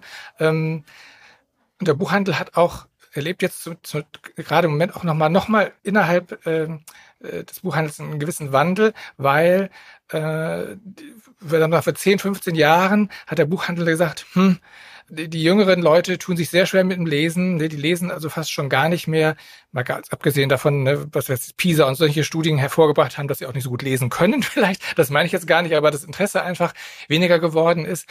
Und äh, wir müssen ganz äh, doll auf die Stammkundschaft setzen. Ne? Also auf die Ü50, Ü60 äh. Die haben auch die entsprechende Kaufkraft und ähm, auf die müssen wir setzen und das ist ganz wichtig. Ja, das war auch, glaube ich, gut, dass das, äh, das äh, zu berücksichtigen, auch zu gucken, was brauchen die. Ähm, jetzt hat es aber tatsächlich doch in den letzten Jahren nochmal, äh, zum Glück, muss man sagen, auch nochmal einen Wandel gerade in der jüngeren Generation gegeben, die äh, doch über bestimmte ähm, Bu Bücher, eine bestimmte, bestimmte Genres, äh, Stichwort New Adult oder Romance oder wie man es nennen will, Romantasy und so, äh, nochmal einen Einstieg in den Buchmarkt gefunden haben und die äh, insbesondere natürlich auf, auf den Social-Media-Kanälen das auch feiern, muss man sagen. Also die, die feiern sich zum Teil vor ihren Bücherregalen die sie zum Beispiel in, Farb, in, in Farben sortiert haben oder sowas. Ne? Also ganz, ganz, ganz äh, witzige Dinge. Und ähm, die auch zum Beispiel eben ja, natürlich auf Instagram, aber auch als Booktalker ne, auf TikTok unterwegs sind und äh, da halt andere andere junge Leute animieren, bestimmte Bücher zu kaufen, ne, weil sie sagen, hier, das ist einfach ein super geiles Buch, das musst du einfach gelesen haben. Äh, die nehmen sozusagen auf der einen Seite dem Buchhandel ganz viel Arbeit ab, weil die ne, das schon so so äh, äh als Insider-Information weiterbringen. Ähm, Gleichzeitig sind das interessanterweise ganz viele äh, Menschen dabei, die tatsächlich zwar online ne, natürlich unterwegs sind, aber die eigentlich total gerne in die Buchhandlung gehen, um da äh, erstmal möglichst auf coole Leute zu treffen und zum anderen natürlich die Bücher, auch die Bücher zu, zu finden, die sie so lieben. Ne? Und äh, das ist halt eine, eine ganz spannende Entwicklung, weil äh, ne, wir immer gesagt haben ja vorher, ach ja, die ganzen Jüngeren, die hängen sowieso nur am Handy und ne, haben ihre Apps da und die sind nur online unterwegs und die kommen, die kriegen wir sowieso nicht mehr. Und das hat sich auch äh, das stimmt gar nicht. Ne? Also wir können die schon kriegen, wir können die auch wieder vergraulen, auch das, ne? aber wir können die auch tatsächlich kriegen und die haben aber natürlich auch bestimmte Erwartungen und das sind andere, als die Stammkunden sie haben. Ne? Und die wollen ne, in die Buchhandlung kommen und sich da wohlfühlen. Die brauchen eine bestimmte, bestimmtes Ambiente, die brauchen einen bestimmten Bereich vielleicht auch für sich selber, wo sie so ihre Bücher finden. Das sind nicht nur die New Adult Sachen, das sind auch englischsprachige Bücher sind für die sehr, sehr wichtig, ähm, weil die ne, viel, viel auch zweisprachig einfach aufwachsen. Die interessieren sich auch für das Thema Mental Health zum Beispiel. Ähm, Manga ist auch so ein, so ein, Schwerpunkt, der bei den Jüngeren äh, im Vordergrund steht. Und die finden das total cool, wenn die Sachen irgendwo ein Stück für sie auch äh, ne, in so einer vielleicht eine, irgendwo eine Ecke oder eine Nische für sie zusammenstehen und wo sie sich aufhalten können, wo ähm, sie keiner belächelt, deswegen, weil, weil sie sich diese Sachen angucken. Ähm, ja, und da ist es, das ist sowas in einem Prozess, in dem wir jetzt auch stehen, wo wir sagen, ja, genau für diese Leute wollen wir auch was haben. Und dafür wollen wir auch die Buchhandlung sein, die sie dann irgendwann hoffentlich letztlich lieben, auch ne, vielleicht auch die Buchhändler, die sie lieben und wo sie hinkommen. Und ähm, ne, auch da, da geht es ja auch ganz viel auch wieder um Kontakt, ne, also um Connections, um, um äh, persönlichen Kontakt. Äh, sie haben das eben schon mal gesagt, Frau Eschbach, ne, diese diese Persönlichkeit, die wir auch mitbringen äh, und diesen persönlichen Kontakt, den wir anbieten und der ist das da finde ich ist eine super Stelle, wo man sieht, wie online und offline sich auch wirklich gut verzahnen können. Ja, und es spricht mich aber auch so an, weil das, was Sie jetzt gerade gesagt haben, ist ja genau das, was passiert und wo viele gar nicht so hinschauen. Dieses etwas Instagrammable machen. Ähm, es gibt in den Hotels mittlerweile die Architekten, die sagen, die werden gebucht für eine Hotellobby. Da wird geschaut, welches, was für ein It-Piece haben wir jetzt da in der Hotellobby hängen stehen, was halt für Instagram genutzt wird, für die Selfies, die gemacht werden, damit die sagen können, ich bin gerade im 25 Hours in äh, Kopenhagen und das ist erkennbar, weil da dieses weiß ich nicht, das Pferd von der Decke hängt.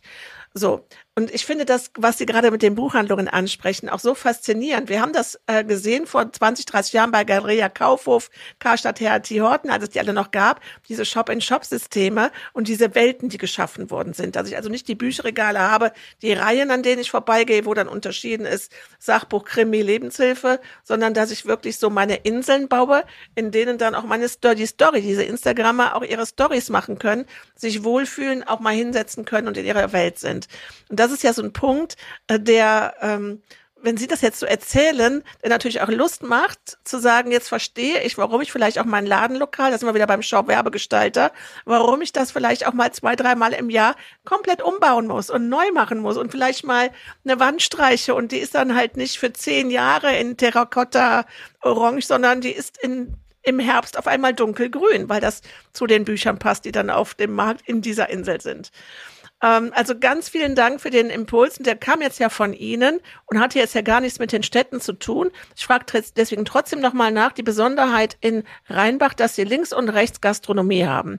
Wirkt sich das auf den Kassenbon aus und auf Ihren Tagesumsatz? Auf jeden Fall. Also ne, also wie gesagt, ich liebe diesen, diesen Mix, den wir in Rheinbach haben. Und äh, genau, dass, dass die Leute einfach ne, in die Stadt kommen, um ihr Eis zu essen, um wir dann mal den Running Gag zu bedienen oder halt ne, ihr Brötchen zu holen oder was auch immer und äh, oder Kaffee zu trinken. Ne? Und das, das kommt uns auf jeden Fall zugute, weil die klar, die gehen eben mal nebenher noch eben schnell in die Buchhandlung einfach mal ein bisschen gucken ne? und gehen aber vielleicht auch mit zwei, drei Büchern hinterher wieder raus. Und da, da kann ich eben das gut unterscheiden zu dem zu den anderen beiden Standorten. Ähm, Wessling hat nu, ne, leider bekanntermaßen nicht so den Top-Branchenmix und äh, äh, hat nicht so äh, viele attraktive Stellen in der Stadt, aber ist auch, glaube ich, auf einem guten Weg inzwischen. Und äh, ne, man merkt auch, da ist jetzt auch, äh, glaube vor zwei Jahren oder hat nochmal eine neue größere Eisdiele aufgemacht. Ich weiß, wir drehen uns im Kreis damit, aber, aber, aber es ist, ist wirklich man wahr. Kann nicht, man kann nicht oft genug über Eis genau, reden. Genau, genau. Nein, aber es hat wirklich was verändert und weil, ne, das hat ein Stück wieder die, die Fußgängerzone belebt und mit jedem, äh, der da neu aufmacht oder ne, gerade auch einfach Stühle rausstellt zum Beispiel, ne, und, und dass man sich da hinsetzen kann, ähm, wächst das alles wieder ein bisschen mehr zusammen. Und in, in Augustin ist es halt wieder anders, da ist es halt so ein, so ein Einkaufszentrum für so einen täglichen Bedarf. Da geht man eben nicht zum Shoppen hin, aber eben ne, zum Aldi und Co., um da seinen, seinen, seinen Tageseinkauf zu machen. Und auch da ist man schnell mal eben in die Buchhandlung gesprungen und ähm, ich glaube, das ist, das ist meine, meine äh, also These kann man nicht sagen, aber mein, meine Überzeugung eigentlich, äh, Einzelhandel funktioniert nicht einzeln. Also auch wenn Einzelhandel heißt, ich glaube, Einzelhandel funktioniert nur in der Gemeinschaft. Und äh, wenn, wenn wir zusammenhalten, wenn wir auch zusammen Dinge gestalten, wenn wir zusammen Ideen entwickeln, auch äh, im Einzelhandel und äh, das immer so als Gesamtpaket auch ein Stück sehen. Auch und das finde ich, muss ich auch wieder als Lob sagen, äh, kriegt Rheinbach sehr gut hin. Da, da würde ich sagen, ist so unser Standort, wo ich sage, da passt das alles gut zusammen. Und ja, es gibt auch die Punkte wie, äh, wann machen wir samstags nachmittags zu? Das ist auch so beliebter, beliebter äh, Diskussionspunkt. Da sind wir noch nicht so ganz äh, dicht beieinander. Aber in vielen Dingen, glaube ich, ähm, stehen die Einzelhändler zusammen und sind eben nicht nur die Einzelsuppenköche. Und das finde ich toll. Und das, glaube ich, ist, ist auch die Zukunft des Einzelhandels. Ich glaube nicht, dass es geht, dass einer ähm, herausragende Dinge tut und die anderen nicht mitnimmt. Also irgendwann ist er dann der letzte Mohikaner und der kann auch nicht alleine existieren. Also Frau Mignon, wir sind ja auch jetzt vor einem großen Wandel. Äh, wir haben, Johanna, du hast vorhin angesprochen, Transformation, äh, was jetzt alles hier ansteht. Was ja ganz besonders in Deutschland ansteht, ist, dass wir eine ganze Generation von Menschen, die mietfrei ihre Objekte bewirtschaften können, verlieren, die alle in den äh, Nachkriegsjahren eine Innenstadtimmobilie gekauft haben und keine Vollkostenrechnung machen müssen. Das ist nicht so wie beim Herrn Aweiler, der äh, Mieten hat und Mieten zu zahlen hat, sondern es gibt ja schon auch den äh, Wäscheladen und das Schnürsenkelgeschäft, die sagen, ach, der Bums ist längst bezahlt und äh, meine Mitarbeiterin geht in drei Jahren in Rente, solange halte ich auch noch durch. Da steht uns ja richtig was bevor in Deutschland. Das ist ja enorm, was da passieren wird, ein großer Wandel. Ähm, die neuen, äh, neuen Mieter, die kommen, die Menschen, die sich für eine Innenstadt interessieren. Und ich nehme jetzt insbesondere auch nochmal Gastronomie mit rein. Ich bin da vollkommen bei Ihnen. Wir brauchen keine äh, Einzelhandelsinteressengemeinschaften, wir brauchen Innenstadtinteressensgemeinschaften, wo alle Akteure drin sind. Finden sich denn junge Generationen, finden sich neue, neue junge Generationen, die Interesse an Rheinbach und an Bad Honnef haben? Oder sagen die, nee, wenn, dann möchte ich in der Kölner Südstadt, Altstadt irgendwo sein, wo, wo auch die Party äh, läuft. Frau Mignon, erstmal Ihre Sicht auf die Dinge. Also ähm, spannenderweise finden die sich tatsächlich. Also ich sehe die Herausforderung weniger ähm, in der Frage, gehe ich jetzt nach Köln oder nach Rheinbach, ja, wenn ich das mal so sagen soll, sondern eben, äh, wo sind innovative Konzepte, mit denen ich mich eben traue, an der Stelle in die Selbstständigkeit zu gehen. Und da ähm, so, das ist ein Konzeptthema, das ist ein Finanzierungsthema. Ähm, da sind wir sicherlich auch in der Begleitung gefragt. Und ähm, äh, also eher, also wir, ich habe jetzt gerade, ähm, äh, so war ich wieder in, in so einen Prozess involviert, wo äh, wir einen Eigentümerwechsel hatten hier in der Gewerbeimmobilie. Und ähm, da sind jetzt zum Beispiel auch, das ist mit, mit Bonner äh, Ladenlokalen jetzt oder oder besser gesagt Bonner Betreibern äh, gefüllt worden, ja, die eben sagen, nee, ähm, wir möchten da eben tatsächlich gerne die Vorteile von Rheinbach nutzen. Wir sehen, dass da auch ein äh, Potenzial liegt. Ne? So, also es ist jetzt nicht nur dieses, äh, also dass wir, wie gesagt, dass wir mit Großstädten konkurrieren müssen, sondern es ist ein, ein etwas an, anders gelagertes Aufgabenpaket Denke ich mal. Ja, überhaupt eben äh, den, den, ähm, das Thema Einzelhandel oder Gastronomie, traue ich mir das zu? Wenn ja, mit welchem Konzept? Ähm, und wie gehe ich eben da in die Selbstständigkeit mit so einem Thema? Johanna, mit was kommen die denn auf euch zu? Gibt es da auch vielleicht andere Anforderungen, dass die sagen, ich würde gerne nach Bad Honnef kommen, ich brauche aber dieses und jenes? Ähm, also ich, ich würde das gerne unterstreichen, was Frau äh, Mignon gesagt hat. Ich glaube nicht, dass wir mit Bonn konkurrieren, weil die Leute, die sich für den Standort hier interessieren, ähm, die wissen, dass sie ähm, hier vielleicht eine realistischere Chance haben, äh, vor allen Dingen als inhabergeführter äh, Laden. Ähm, die Großstädte sind doch sehr von den Filialisten äh, geprägt und wenn man als Einzelkämpfer, der man ja auch erstmal ist, äh, bevor man sich dann äh, hoffentlich in eine gute Gemeinschaft begeben kann, ähm, wird man ja auch erstmal ähm, wirklich bestimmte Umsätze generieren müssen. Und ähm, da sind die Anforderungen an Miete und ähnliches in den Großstädten mit Sicherheit nochmal äh, eine Spur höher. Was wir oft gefragt werden, ist natürlich schon Förderung.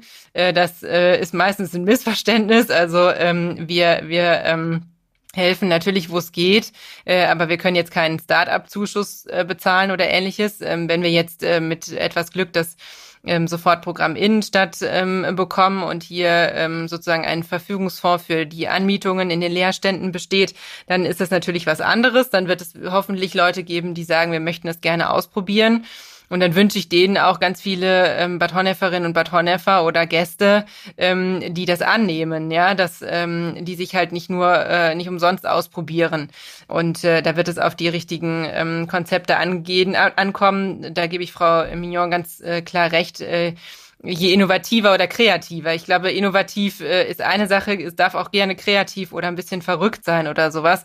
Ähm, wenn das äh, mit einem städtischen Konzept äh, einhergeht, was ähm, Aufmerksamkeit generiert, äh, für mich ist das immer das Stichwort für Standortmarketing, ähm, dann kann man da ähm, sicherlich äh, was draus machen, weil der Handel ist zwar im Wandel, aber noch längst nicht tot. Ne? Das äh, ist, glaube ich, ein Konsens, den wir uns äh, alle oder den wir alle unterschreiben könnten. Und das ja. ist ein wunderschönes Stichwort, Johanna. Auch mit Blick dann jetzt doch auf die Uhr. Äh, wir sind alle nicht nur äh, daran interessiert, aus beruflichen Gründen die Standorte zu stärken. Wir sind alle auch die Shopper oder die Einkäufer, du hast es gerade so nett unterschieden, Johanna. Ich löse jetzt mal auf, wenn ich in eine Innenstadt gehe, schaue ich, wo gibt's einen Eiskaffee? Die können nämlich meistens nicht nur Eis, sondern haben auch eine Siebträgermaschine und machen einen fantastischen Cappuccino. Und ich war so überrascht, ich gebe Rheinbach ein und da ploppen da vier, vier verschiedene Eiskaffees auf. Ähm, ja, äh, Johanna, was, was wünschst du dir? Was ist dein, dein Wunsch an die Zukunft der Innenstädte als Johanna Liel, die in Rheinbach wohnt und ähm, was brauchst du von der Stadt? Ähm, ein Punkt, der, ähm, den ich ähm, oder wo ich noch nicht so genau weiß, wie wir den beeinflussen können, aber den ich mir wünschen würde, sozusagen von einer äh, guten Fee oder wo noch die Idee äh, fehlt und äh, die Idee würde mir schon reichen, ähm, ist die Frage, wie man das den Bürgerinnen und Bürgern noch ein bisschen schmackhafter machen kann.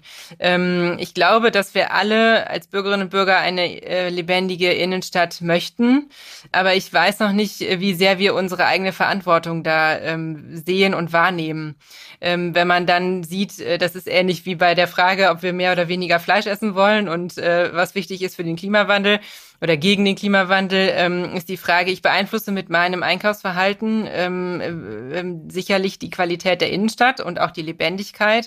Und wenn ich das verstanden habe, ähm, dann haben die Innenstädte äh, eine ziemlich gute Perspektive für die nächsten Jahre. Der Rest wird sich ergeben. Wir werden vieles daran tun, dass das klappt, ähm, mit verschiedenen neuen Nutzungen, mit Projekten, mit äh, Wohnraum und so weiter.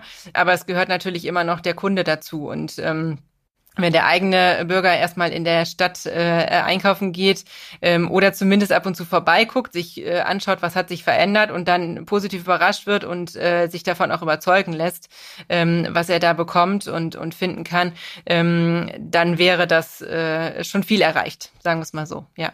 Herr Aberler, man weiß, dass in Urlaubsorten viel Geld ausgegeben wird, weil man eine entspannte Haltung hat.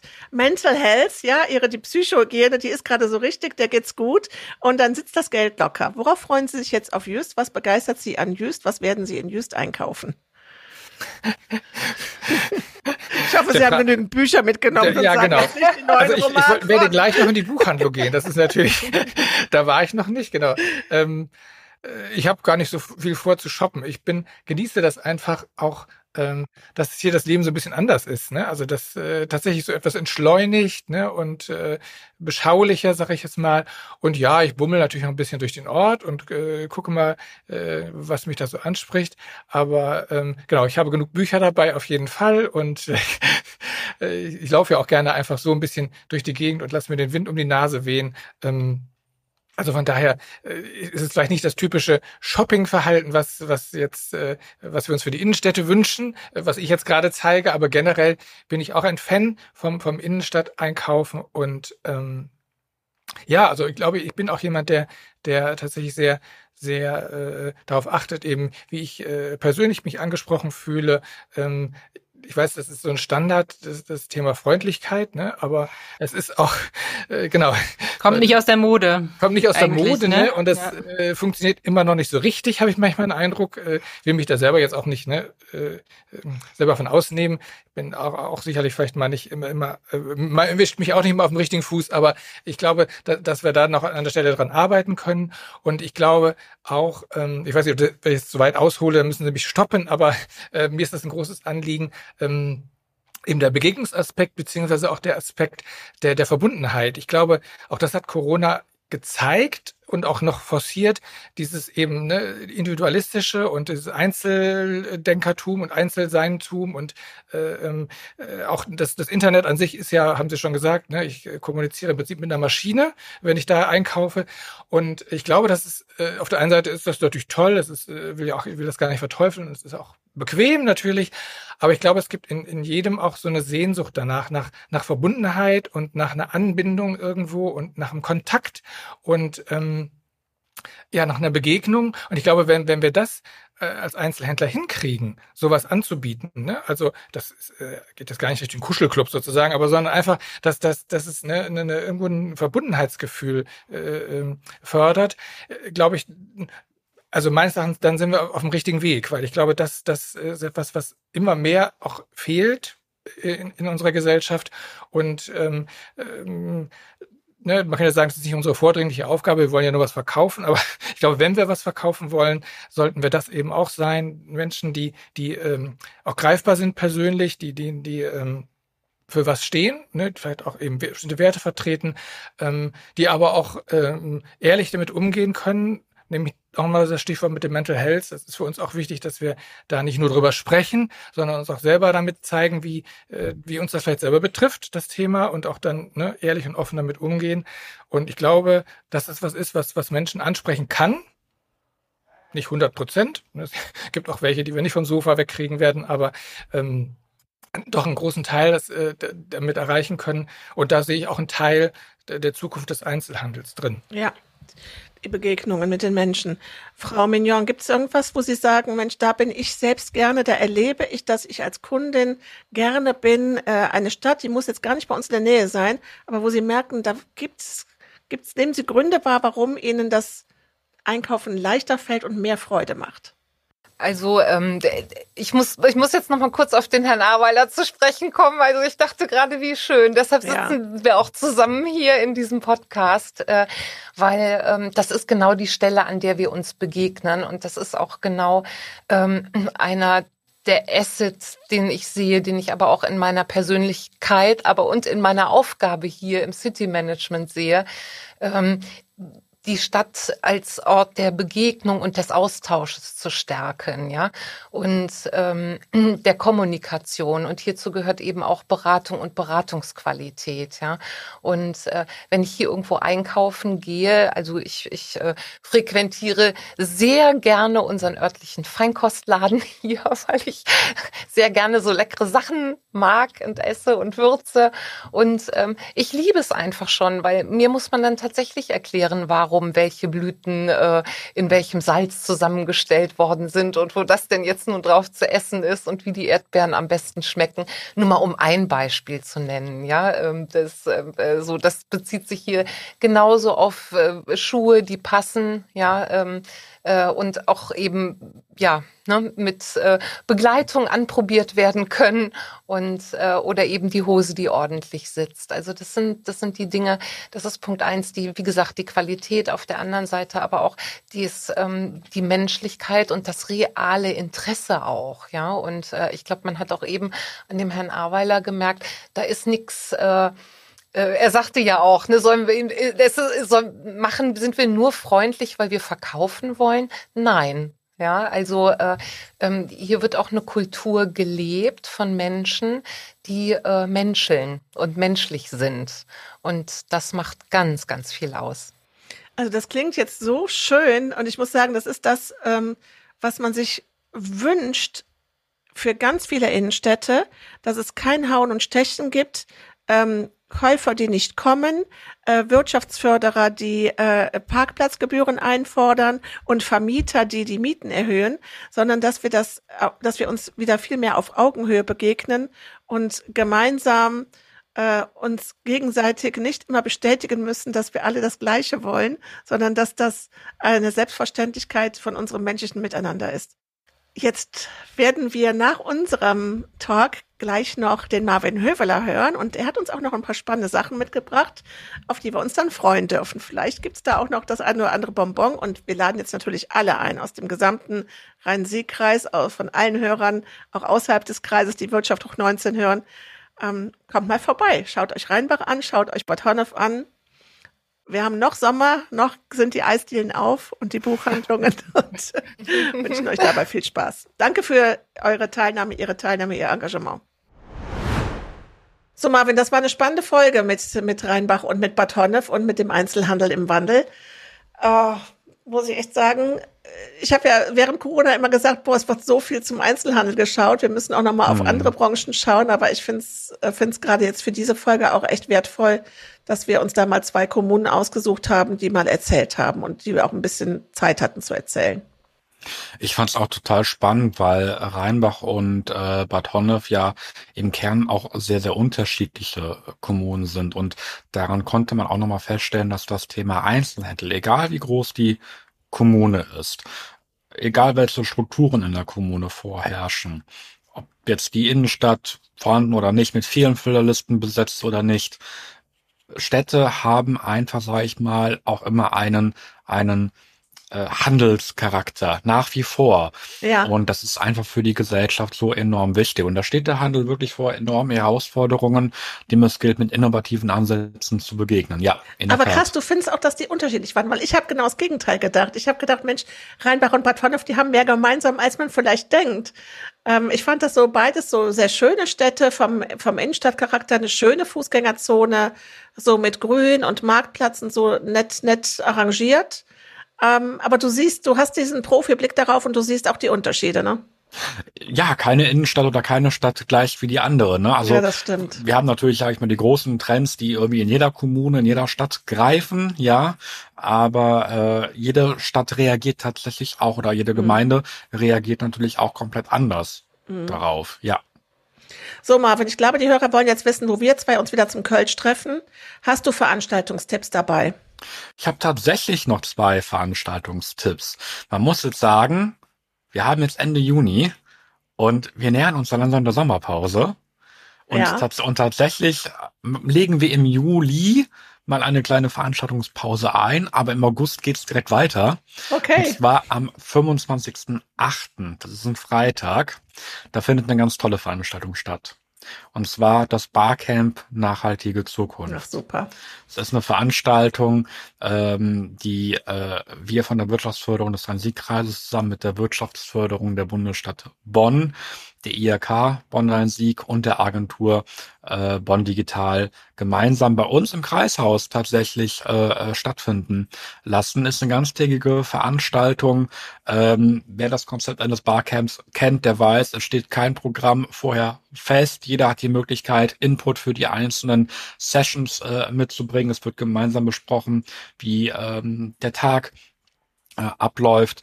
Und äh, ich bin einfach mega gespannt, ich freue mich auch drauf. Wir haben uns ja auf der Veranstaltung äh, zur Nachhaltigkeit auf dem, auf dem Earth Day getroffen in Bonn im Digital Hub. Und das mhm. ist jetzt für mich so ein bisschen die Nachfolgeveranstaltung dazu. ähm, jetzt auch dann in, in den Rhein-Sieg-Kreis reinzugehen und auch offen zu sein und mit diesem Barcamp-Format zu sagen, hey, was haben wir denn da für Angebote, worüber wollen wir sprechen, worüber wollen wir uns an dem Tag austauschen? Okay, noch ein bisschen hin, aber jetzt sollen wir uns ja auch erstmal was erholen, oder? Ja, eben einmal durchschnaufen, ab in die Ferien, Batterien ja. wieder aufladen, damit ja. wir dann zum 25.08. wieder richtig losgehen können, ne? Du hast gesagt, es gibt noch eine zweite Veranstaltung. Ist die auch nach den Sommerferien? Ach ja, ja, die ist sogar noch etwas äh, später. Weise Voraussicht am 24.01.2024. Und das soll ich mir jetzt merken. Also ein bisschen, es ist nur, nur ein bisschen später als Sommerferien, Birgit. Nein, und zwar da findet wieder die äh, Veranstaltung Jump In statt. Das ist ein tolles äh, äh, ähm, Format für ähm, junge Leute, in der Berufsfindung. Und zwar hat man dort die Möglichkeit, Ausbildungsbetriebe kennenzulernen, mit wirklich Unternehmensbesuche vor Ort, mal hinter die Kulissen zu schauen, mal die Fragen zu stellen, die man ansonsten nicht äh, geklärt bekommt. Ach, das war das, was die in Trostorf auch vorgestellt haben, ne? wo man wirklich in die Unternehmen genau. reingeht. Super. Genau, richtig. Gut. Und da, wie gesagt, da können sich Unternehmen auch noch gerne für anmelden, die sagen, Mensch, ich brauche ganz dringend neue äh, Auszubildende oder Mensch, ich möchte mich einfach mal den, den äh, Auszubildenden hier äh, öffnen in der Region. Ähm, Kontaktdaten von der Veranstalterin nehmen wir ne, mit in die Show Notes da bestehen Möglichkeiten der Kooperation. Und wie gesagt, am 24.01. findet tatsächlich der Tag statt, wo die Unternehmensbesuche durchgeführt werden. Das Aber heißt klar, im besten Falle schon im August, September anmelden. Die brauchen ja ein bisschen genau. Vorlaufzeit. Aber das finde ich super, weil mich ärgert das immer so ein bisschen. Ich finde diese Formate äh, Speed Dating, wo man in irgendeiner Veranstaltungshalle ist, äh, dann steht da so ein, so, ein, so ein Banketttisch und dahinter ist irgendein Beachfleck oder irgendwas zum Runterklappen. Und dann geht man so von einem zum anderen und jeder meint, er kann damit die Auszubildenden so überraschen. Diese klassischen Azubi-Börsen, die halte ich so für ein bisschen, ja, ein bisschen was ähm, überholt. Deswegen dieses Jump-In-Format fand ich klasse, dass ich wirklich sage, Mensch, man geht mal in die Betriebe rein und die Azubis, die drin sind im Unternehmen, stellen auch mal ihren Betrieb vor und lassen sich mal über die Schulter gucken. Man muss auch tatsächlich sagen, Job das ist jetzt die äh, zweite oder sogar dritte Runde, glaube ich sogar schon. Und in der Vergangenheit es sind tatsächlich wirklich Ausbildungsverträge auch zustande gekommen. Siehst du mal. Also alles, was die Wirtschaftsförderung im Rhein-Sieg-Kreis macht, ist von Erfolg gekrönt. Auch jetzt hast du. Jetzt wär, das sehen die Zuschauer gar nicht, aber ich werde gerade rot. Das ist meine Spezialität. Marvin, wo geht's in die Ferien hin? Hast du, hast du auch ein bisschen Urlaub oder hast du, nimmst du zeitversetzt äh, deinen, deinen Jahresurlaub? Für mich geht's tatsächlich im August, aber auf die Insel. Auf die Insel. Auf die auf Insel. Die Insel. Auf, in, ja, genau richtig. Ja, in das zusätzliche Bundesland muss in ich gestehen. In das 17. Bundesland. Du, da gibt's einen Podcast zu, der heißt wirklich das 17. Bundesland. Ja, siehst du mal. Ja, wir ja. machen, wir machen es tatsächlich zum allerersten Mal und äh, ich bin mal gespannt. Bin mal gespannt. Das haben wir doch viele Positives äh, oh, es ist so schön. Es ist wirklich Mallorca schön. berichtet. Es ist eine wunderschöne Insel, ähm, fast so schön wie Norderney. Ähm, aber hör vorher mal rein, dieser Podcast, das 17. Bundesland, der ist auch wirklich lustig. Da erfährt man auch so alles, was man über Peter Klein und Iris Klein äh, wissen muss. Gut, das, das werde ich mir dann anhören, äh, wenn, wenn, ich, wenn ich dann wirklich am Meer liege. Alles klar. Ich wünsche dir einen schönen Urlaub, Marvin. Danke, Birgit. Dir auch noch. Bis dann, ne? Bis dann. Das war der Podcast Wirtschaft hoch 19. Alle Infos findest du in den Show Notes. Wenn dir der Podcast gefallen hat, abonniere ihn auf der Plattform deiner Wahl. So verpasst du keine Folge.